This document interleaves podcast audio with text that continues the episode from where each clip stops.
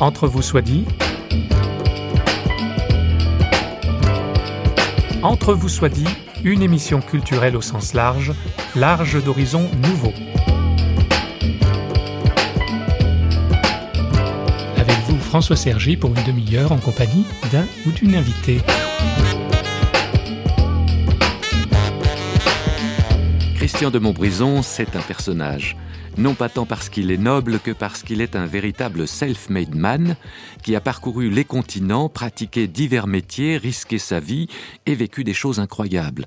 Né en 1929 à Paris, baptisé protestant au temple de la rue Cortambert dans le 16e arrondissement, notre invité est issu de la vieille noblesse de ses ancêtres paternels. Il a un héritage huguenot et gascon.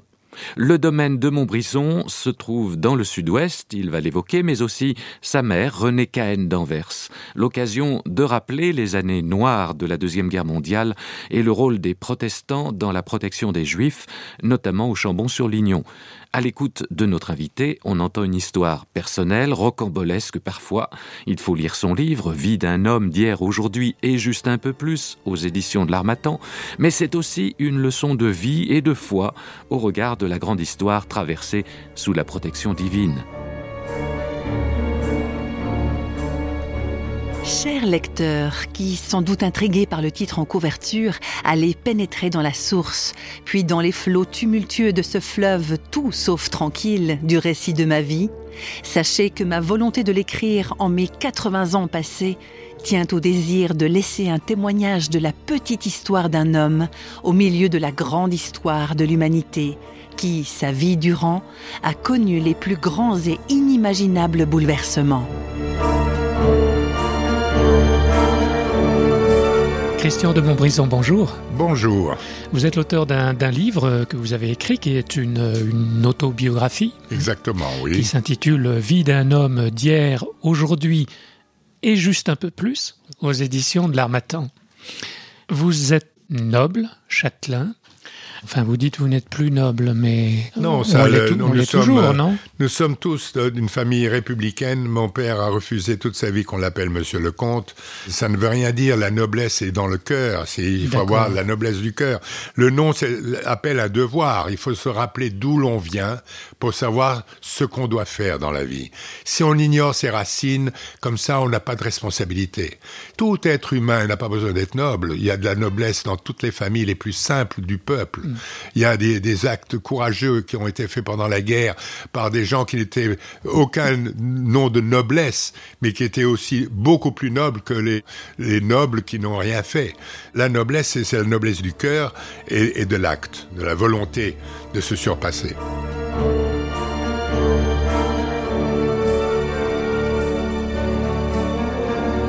Je suis d'une vieille famille protestante euh, aristocratique, du début du protestantisme à l'époque euh, d'Henri IV. Nous avons dû euh, demander pardon à l'Église catholique euh, lorsqu'il y a eu la, la révocation, de l'idée de Nantes, ce qui a été un problème très difficile pour notre famille.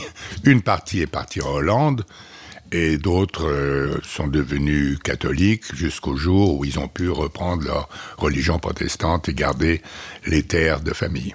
Où se trouve le château de Montbrison? Le château, de, le domaine de Montbrison était très étendu, il avait euh, près de 1000 hectares, il fallait plus d'une journée à cheval pour faire le tour mais il s'est vendu petit à petit euh, par les, derniers Montbrison.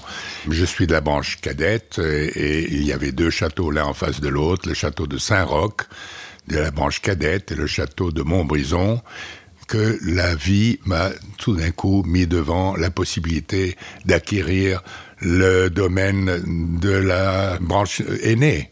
Je me suis trouvé ainsi propriétaire du château de Montbrison en face de mon père, vivant encore dans le château de la branche cadette, ce qui était très cocasse faut pas s'imaginer le grand luxe. Hein. Il y avait ni eau ni électricité à l'époque, c'est ça? Quand j'ai acquis le château de Montbrison qui était à vendre par un de mes cousins, j'ai dû installer l'eau, l'électricité et j'ai commencé avec des bougies, des lampes à pétrole. Le problème, c'était que le château de la branche aînée, c'était des militaristes. Ils étaient très fiers d'avoir été mousquetaires des rois de France et les conseillers des rois de France.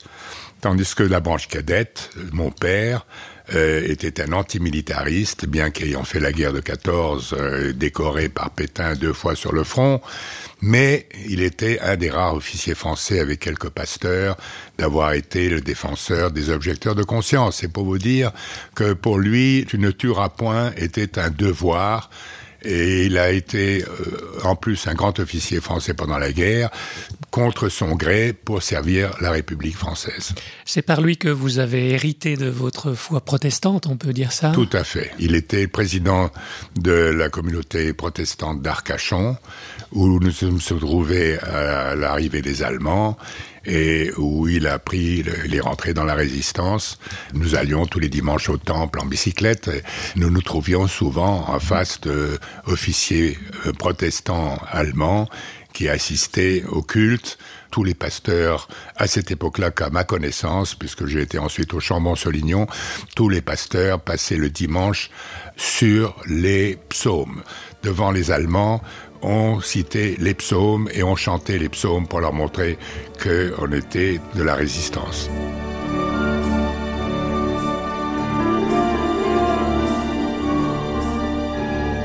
Alors pour bien comprendre comment euh, il a été difficile pour votre famille de traverser la guerre, on a parlé là de la branche paternelle huguenote, euh, mais du côté maternel, votre mère, dites-nous quelles sont ses origines. Voilà, notre mère est d'une origine euh, juive russe par la famille Warszawski.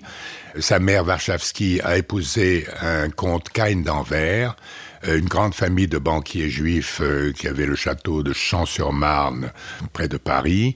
Et ma mère a été élevée au château de Champs-sur-Marne. Et évidemment, sachant qui était Hitler, elle devait normalement fuir. Ma mère était liée avec sa sœur à Ian Fleming, qui était l'agent secret de l'armée britannique, qui a été envoyé par Churchill pour euh, recevoir tous les officiers et autorités britanniques et les sauver, puis quand ils étaient pris dans la poche de Bordeaux. Et évidemment, Ian Fleming est, venu euh, toute urgence euh, voir ma mère en lui disant, voilà une lettre de ta sœur, il faut que tu rejoignes euh, l'Angleterre, les bateaux sont à la sortie d'Arcachon, euh, je te prends avec tes enfants et ta mère et, ta tante. Et ma mère a refusé. Elle a dit, je ne quitterai jamais la France, je ne veux pas être quelqu'un qui fuit la France en danger. ma mère, comme mon père, étaient des grands républicains. Et donc, euh, sachant qu'elle risquait euh, euh, ce que Hitler a montré, ce qu'il était capable, malgré ses, ses, quatre enfants, elle est restée au poste avec sa mère et sa tante qui ont refusé de quitter ma mère. Là, on a donc caché la tante et la grand-mère pendant toute la guerre et ils ont traversé la guerre sans être pris. Évidemment, à l'époque, on considérait que c'était à cause des Juifs que nous avions perdu la guerre. Les lois antisémites mmh. venaient de Mhm. Donc vous allez devoir vous fuir et être protégé au Chambon-sur-Lignon. C'est des conseils de la famille Monod.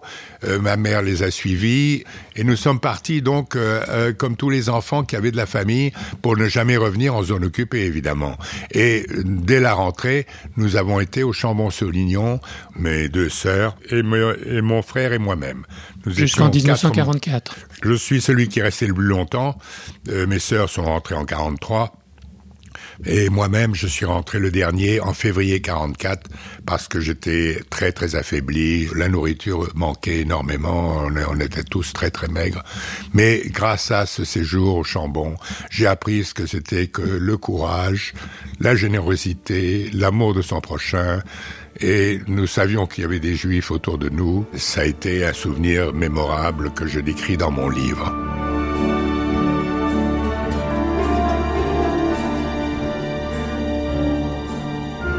Vous dites avoir reçu la force des armes de l'esprit, donc euh, vous étiez animé là d'une foi Tout à fait, tout à fait. Nous, nous avions tous les mardis euh, avant la classe un, culte spécial où il y avait de nombreux juifs qui assistaient à ce, à ce culte. Et donc, nous avons appris, grâce aux Huguenots, grâce à l'histoire du protestantisme dans les Cévennes, nous avons appris qu'il fallait marcher droit, tenir la tête haute, et comme nous étions tous, nous étions tous membres du scoutisme, des éclaireurs unionistes de France, par les camps que nous faisions l'été, par euh, l'autotémisation, chacun euh, est responsable, la responsabilité et la résistance. On a appris euh, à résister dès la plus tendre enfance, et, et ça, ça a été une école qui m'a servi toute ma vie. Certains vont prendre le maquis après, c'est ça, parmi Exactement, les grands, certains vont prendre le maquis, euh, un peu en contradiction avec l'enseignement du pasteur euh, André Trocmé, qui était un pacifiste 100%, euh, mm. mais il y avait quand même d'autres pasteurs qui étaient protestants, qui étaient nos, nos, professeurs, et qui ont organisé la résistance. Trocmé, dont vous dites pacifiste, mais qui savait résister aussi à sa manière. Dites-nous l'anecdote avec le préfet. Trocmé était notre maître par la parole. C'était un orateur euh, inné, euh, comme il l'a dit lorsque le ministre de l'Éducation nationale est venu au Chambon. Il a dit nous ne connaissons pas des Juifs ici, nous ne connaissons que des hommes ou que des enfants.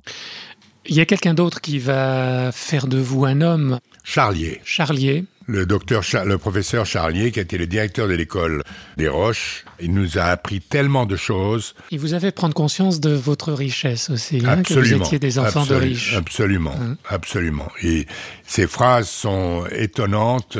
On ne peut pas être un homme si on ne réussit pas à tirer de soi ce qu'on est, donner de soi tout ce qu'on a, ou 74. Enfin, prenez la vie au pied de la lettre comme une grandiose aventure, car il dépend de nous que les événements les plus minces soient chargés de sens, car cette fois c'est vous qui écrivez le texte, et n'oubliez pas que c'est aussi un texte sacré. Euh, achevez tranquillement votre évolution intérieure, cette conquête de vous-même dans la vérité totale sans laquelle vous vous avanceriez dans la vie comme des aveugles. Et il m'a appris à prendre conscience de, de qui je suis, l'importance d'exprimer ma vie et d'être moi-même. Ayez donc de la générosité et de l'audace, mais sans vous payer de mots.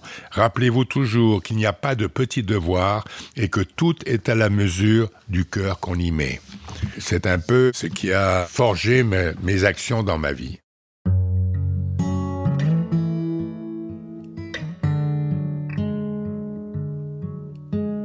Dis, bien me d'elle? J'aimerais encore écrire une page qu'on monte un peu sur l'arc-en-ciel pour aller toucher son visage, sentir encore un peu sa main, passer comme elle passait le soir et le matin.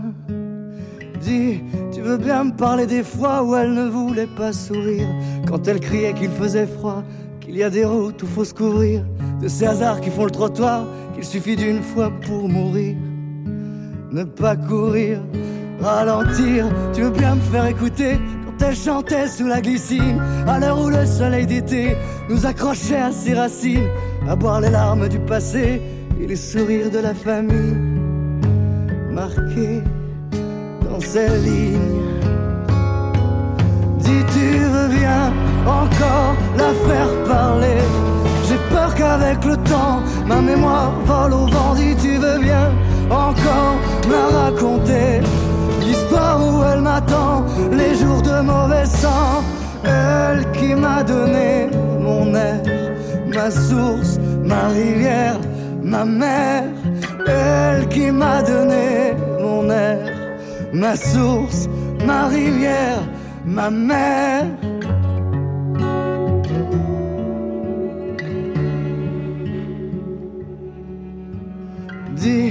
Veux bien me parler des fois où elle écrivait sur le mur un trait pour mesurer parfois combien grandir c'est pas si dur que dans vie on n'aime pas ni la vitesse ni l'allure ni la promesse de l'usure. Dis, tu veux bien me parler d'elle? Je suis sûr qu'on avait la même. Paraît qu'elles ont tout ça dans le corps, que dans leur ventre y a pas plus fort. Qu'elles donneraient encore des je t'aime dans les couleurs des chrysanthèmes. Elle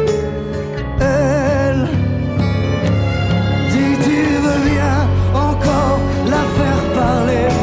J'ai peur qu'avec le temps, ma mémoire vole au vent. Dit tu veux bien encore me la raconter? L'histoire où elle m'attend, les jours de mauvais sang. Elle qui m'a donné mon air, ma source, ma rivière, ma mer.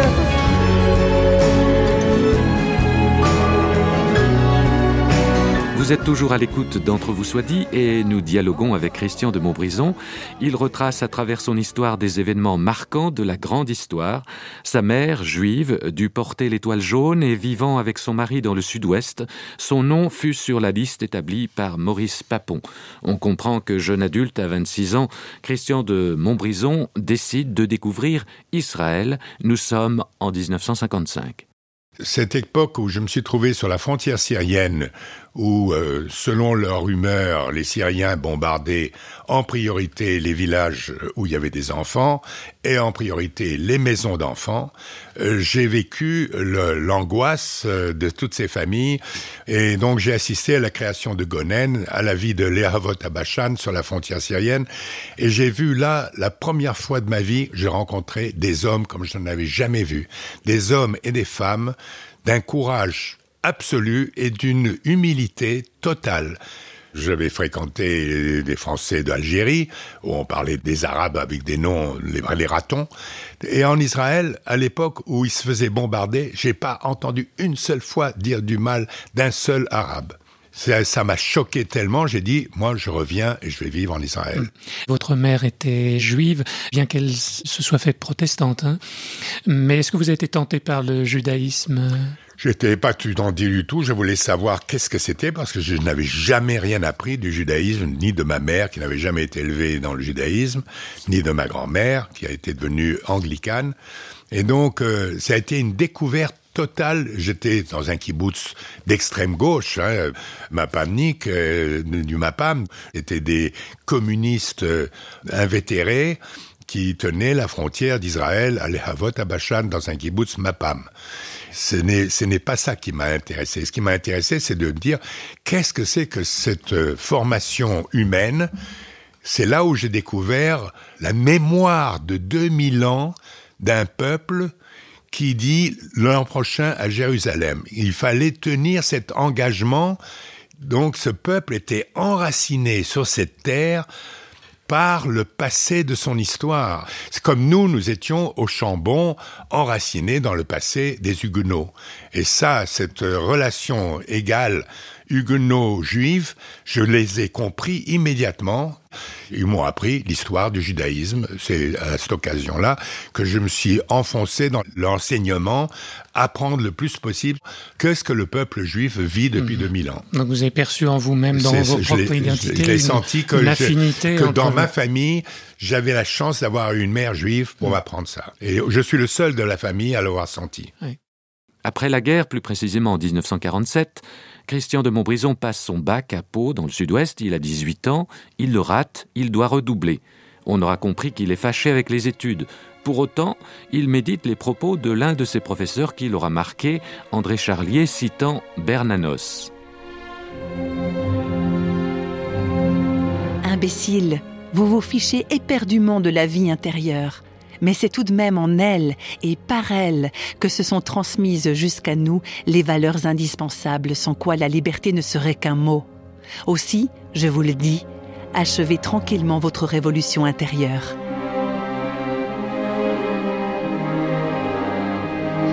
Vous n'allez pas rester les mains croisées, hein. vous allez travailler toute votre vie, vous allez en fait avoir une vie d'aventure assez incroyable. Vous allez renoncer aux études, euh, sortir de la guerre, c'était difficile, et vous allez faire le choix. Il y a un ou deux choix qui vont être assez décisifs. On renvoie au livre hein, qui nous emmène sur quasiment tous les continents. Oui. Ça démarre par quoi? C'est l'Afrique, je crois d'abord. Hein? Ça a commencé par euh, le, Maroc. J'avais la chance d'avoir un demi-frère qui était au Maroc et qui m'a invité chez lui, donc j'ai appris ce que c'était que le monde musulman. Et ensuite, je suis allé vers mon frère mon deuxième frère, tous les deux avaient été des vaillants combattants de la libération dans les forces françaises libres dans la deuxième DB. Et dégoûtés de, la guerre et de tout ça, ils ont l'un choisi le Maroc et l'autre le Congo. Et donc je suis parti vers le au Congo, euh, créer avec mon frère aîné la première société de pêche côtière au Congo avec des chalutiers. Je suis donc parti d'Arcachon, euh, convoyé un des chalutiers, l'un des, des, premiers chalutiers pour la, la pêche euh, hauturière euh, le long de des côtes africaines. Alors que vous n'y connaissiez rien du tout. Je n'y hein. connaissais rien. J'étais chargé d'amener le bateau à bon port, ce qui a été une aventure considérable puisque il y a eu la révolte du Bounty à bord du bateau. Tout ça, je le raconte sur mon, dans mon livre. Vous aviez quel âge là? J'avais 25 ans. Donc, je me suis for formé sur le terrain pour lancer, la, être le vendeur de poissons, du poisson qu'on avait amené de Pointe-Noire à Brazzaville. Euh, on n'avait jamais mangé du poisson de mer à Brazzaville avant mon arrivée. On est allé jusque par les avions jusqu'au Tchad. On a apporté des langoustes et des crevettes au Tchad comme ils n'en avaient jamais mangé, ainsi que des sols. Donc tout ça, c'était une énorme aventure où, évidemment, comme j'étais sur les marchés avec mon camion, mes poissons et, ma, et ma motocyclette, j'ai découvert les grandes euh, cultures africaines euh, très très primitives, euh, l'Emboshi, les plusieurs sectes qui étaient à Brazzaville, plusieurs ethnies, dont je suis devenu l'ami des chefs. Ce qui fait que j'ai eu le privilège d'assister à des enterrements, à des fêtes. Ils avaient confiance en moi. Mm. C'est moi qui leur fournissais le poisson primitif pour qu'il n'y ait pas d'ambiguïté, il n'y a aucun sens euh, péjoratif. Pas du tout, pas du tout. Au contraire, hein. c'était merveilleux. J'ai été l'ami des, des, Africains et j'étais comme un grand, un, comme un grand chef blanc.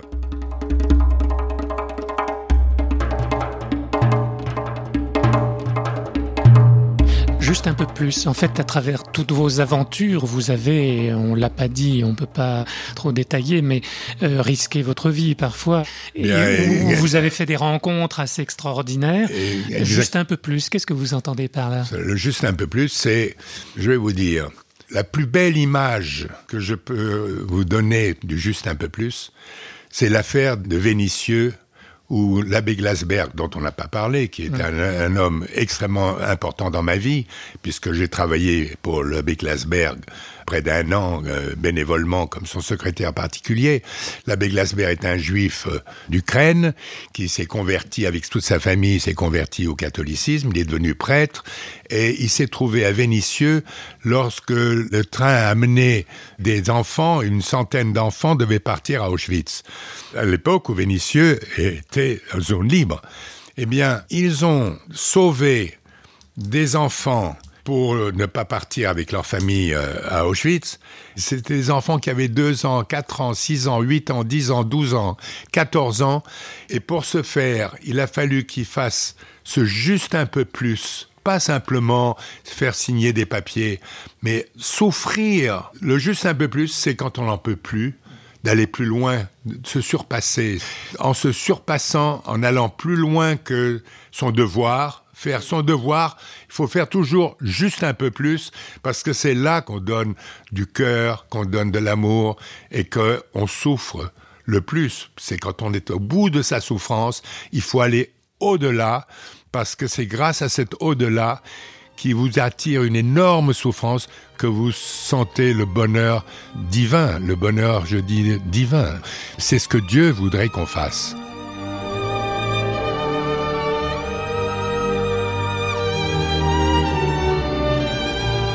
Vous avez eu une vie passionnante, euh, mais difficile aussi, euh, et notamment vous avez perdu euh, votre élevage, vous avez eu des, des, tourments familiaux aussi, un divorce, et au mi-temps de votre vie, les choses ont changé, heureusement. Qu'est-ce qui donne sens quand vous regardez votre vie? Qu'est-ce qui donne sens et saveur à la vie? D'abord, c'est d'avoir eu des enfants, une famille, d'avoir un fils et, deux filles qui prolongent euh, votre vie et qui sont des images de vos ancêtres et qu'on essaye de leur faire se rappeler d'où ils viennent pour qu'ils continuent à être fidèles au passé de notre famille, qui a quand même été des conseillers des rois de France, etc. Noblesse oblige, ce n'est pas un privilège. Si, on a eu un privilège d'être né dans une famille comme ça, mais ça appelle des devoirs. Mmh. Malheureusement, il y a eu un divorce dans ma famille, mais j'ai le bonheur de retrouver une épouse qui, en plus, étant américaine, m'ouvre l'esprit à ce qu'est les États-Unis. On ne peut pas être un homme d'aujourd'hui sans avoir dans son cœur un morceau des États-Unis. Tout ça, ça, ça, ça enrichit ma vie je suis heureux d'avoir la santé que j'ai eue jusqu'à présent pour pouvoir euh, achever euh, beaucoup de choses et continuer à me lancer dans des aides, euh, que ce soit pour Israël, que ce soit pour le protestantisme, que ce soit pour toutes les œuvres possibles qu'on peut aider. Voilà. Dernière question, le blason de votre famille, c'est Léal Désir, Loyal Désir, que vous traduisez par loyauté me lie. C'est-à-dire, il y a eu... À quelle loyauté êtes-vous lié? Je suis lié à la loyauté d'être fidèle à soi-même. C'est-à-dire que je pense que tout être humain, à partir de 15-18 ans, doit réaliser, j'ai eu la chance d'avoir des maîtres que j'ai eus, Monsieur Charlier et tout ça, qui m'a fait prendre conscience à 18 ans de la nécessité de faire un choix dans la vie. Et je dis toujours à mes enfants, je ne peux pas vous dire ce qu'il faut faire, mais je saurais toujours vous dire ce qu'il ne faut jamais faire parce qu'on ne sait pas toujours ce qu'il faut faire. Euh, la vie et le futur, on ne sait pas ce qui sera. Mais au moins, il faut savoir dans sa vie qu'il y a certaines choses qu'il ne faut jamais, jamais faire. Et ça, c'est ce que j'ai appris euh, de la vie, de mon enfance, pour rester fidèle à soi-même avec son, sa spécificité, parce qu'il n'y a pas deux personnes identiques. Et moi, je m'estime important parce que j'ai conscience qu'il n'y a pas deux personnes comme moi sur Terre. Et que si je suis vivant, c'est que je dois apporter quelque chose pour quoi je suis fait sur Terre. Et euh, c'est cette euh, conscience-là qui m'habite. La seule chose que j'espère, c'est que je donne de la bonté, que je sois un homme bon.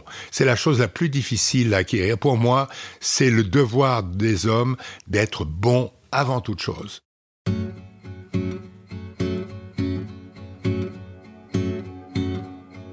Chaque instant de chaque jour, pour chacune de nos vies, chaque pas, chaque détour.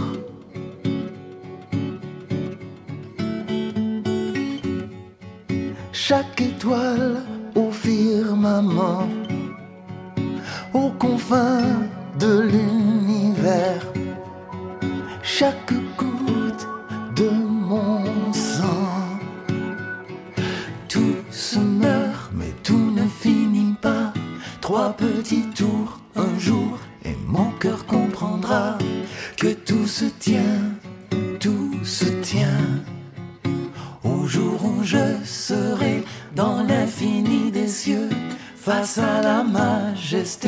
des plans parfaits de Dieu, où tout se tient, tout se tient. sa destinée, la mesure de sa course,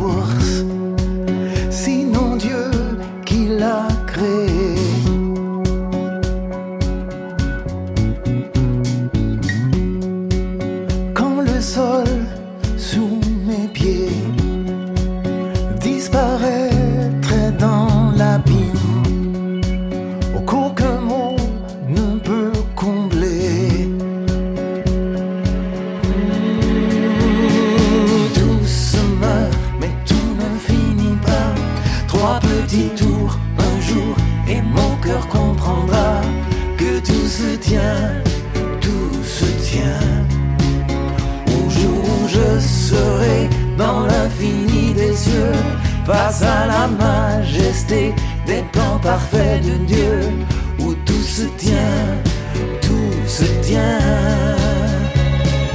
Tout de nos vies que tu tiens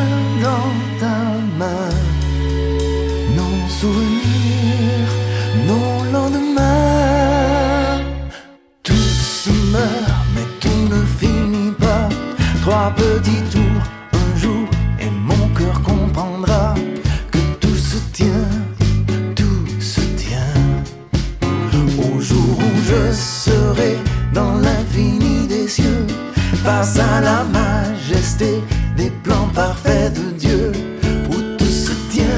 J'espère donner de la bonté, être un homme bon est la chose la plus difficile à acquérir.